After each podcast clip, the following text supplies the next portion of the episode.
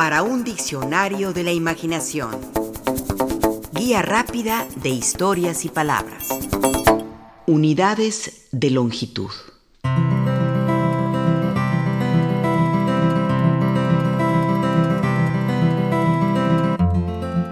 Para situarnos en el mundo, es necesario medirlo. Medir el tamaño de un terreno o una casa. Medir la distancia entre un poblado y otro. Medir nuestra estatura. Medir la profundidad para que los barcos no encallen. Medir las proporciones de una cama, de un armario, de una mesa. Medir nuestra cintura. Medir la distancia entre la tierra y el sol. Entre el mar y la montaña más alta entre un cañón y su objetivo, medir las telas, las dimensiones de las alfombras, el tamaño de las ventanas o las puertas.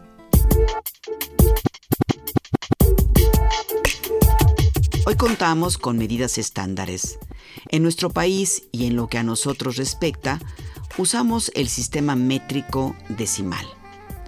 El metro, los decímetros, los centímetros, los milímetros nos han sido útiles para medir lo que sea, en términos de longitudes, es decir, de tamaños y distancias.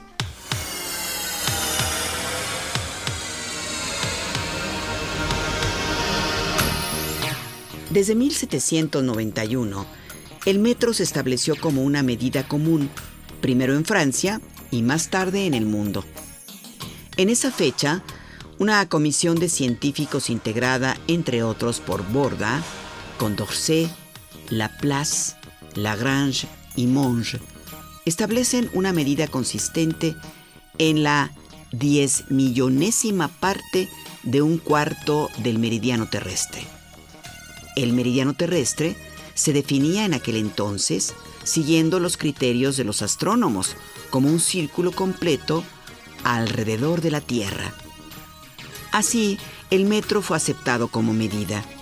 Si bien todavía faltaba establecer con exactitud, no solo con una aproximación, la longitud de ese meridiano, provocó que la comunidad científica planteara varias teorías y métodos para llegar a un dato exacto y comprobable.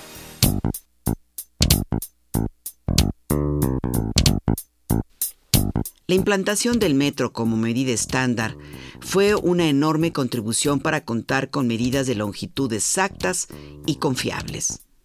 Antes de eso, las medidas de longitud eran muy variadas, todas ellas arbitrarias o con dudosas exactitudes. No había tampoco un sistema unificado de unidades.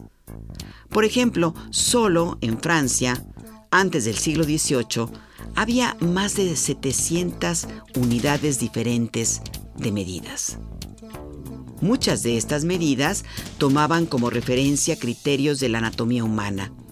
La palma, el pie, el codo, la brasa, etc. Algunas como el codo no eran medidas modernas, sino que tenían su origen en la antigüedad. Otras como la yarda databan de tiempos más cercanos, como el reinado de Enrique VII.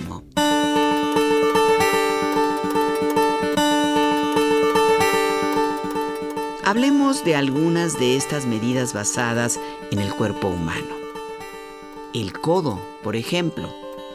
El codo era una unidad que indicaba la longitud desde el codo hasta la punta de los dedos.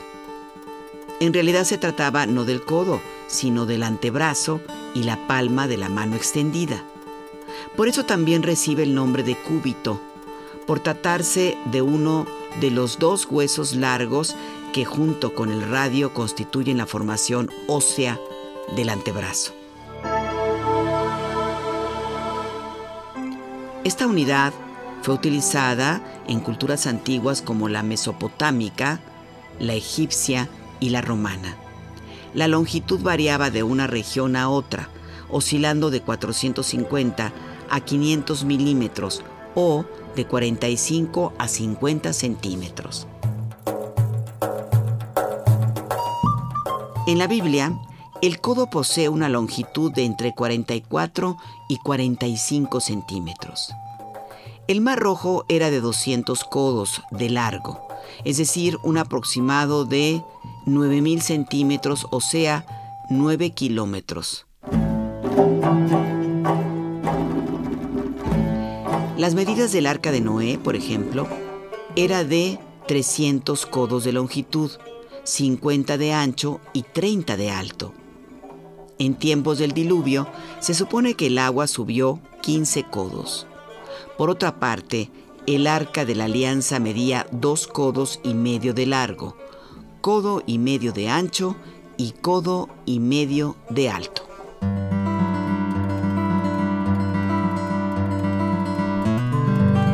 El palmo es otra medida de longitud. No tan obsoleta porque la seguimos usando cuando no tenemos a la mano una regla o una cinta métrica. El palmo equivale al largo de la mano extendida desde la punta del pulgar hasta la del meñique. Esta medida oscila entre 20 y 29 centímetros. Por supuesto depende del tamaño de la mano en cuestión, por lo que medir de esta manera tiene variaciones importantes. De esta medida proviene la expresión se ahoga en un palmo de agua, para referirse a quien dimensiona como mayor un problema pequeño, casi sin importancia. También la expresión no levanta ni un palmo, para referirse a alguien pequeño o que apenas y crece. La altura era posible medirse así a palmos. En cuanto a la distancia se suele decir, avanza palmo a palmo, es decir, de manera lenta, como en la frase, el pelotón fue ganando el terreno palmo a palmo, forzando la retirada del enemigo. Otra unidad de medida basada en el cuerpo humano es el pie. Contar una distancia o longitud usando el tamaño de los pies fue una medida usada por los griegos, romanos y chinos, si bien la más antigua referencia se encuentra al pie de una estatua sumeria. También aquí el tamaño del pie variaba en relación a la persona cuyos pies se utilizaban, o cuando se logró establecer una medida estándar. Esta variaba de región en región, de cultura en cultura. Es en los países anglosajones donde aún persiste esta medida con todo y nombre, pie, cuyo equivalente en inglés es foot. Un foot mide 12 pulgadas o en centímetros 30.48.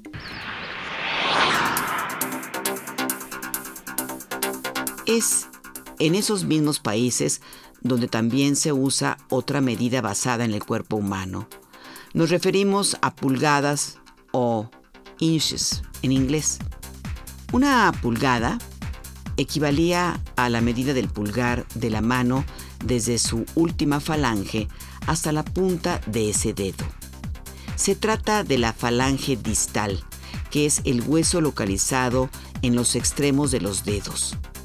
En el sistema actual de medidas anglosajón, ya estandarizado, la pulgada equivale a 2.54 centímetros.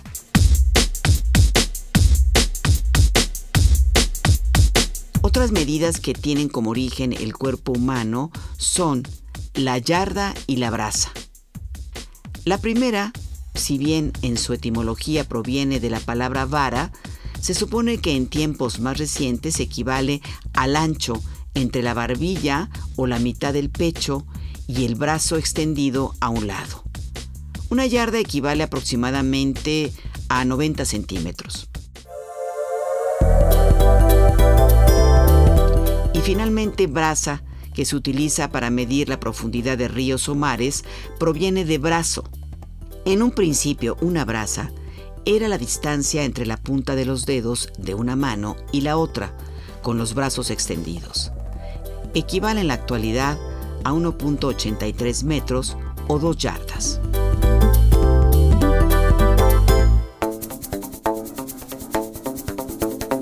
Participamos en este programa Juan Ramírez, Lourdes Mugenburg, María Eugenia Pulido, Mauricio Carrera y Pilar Muñoz.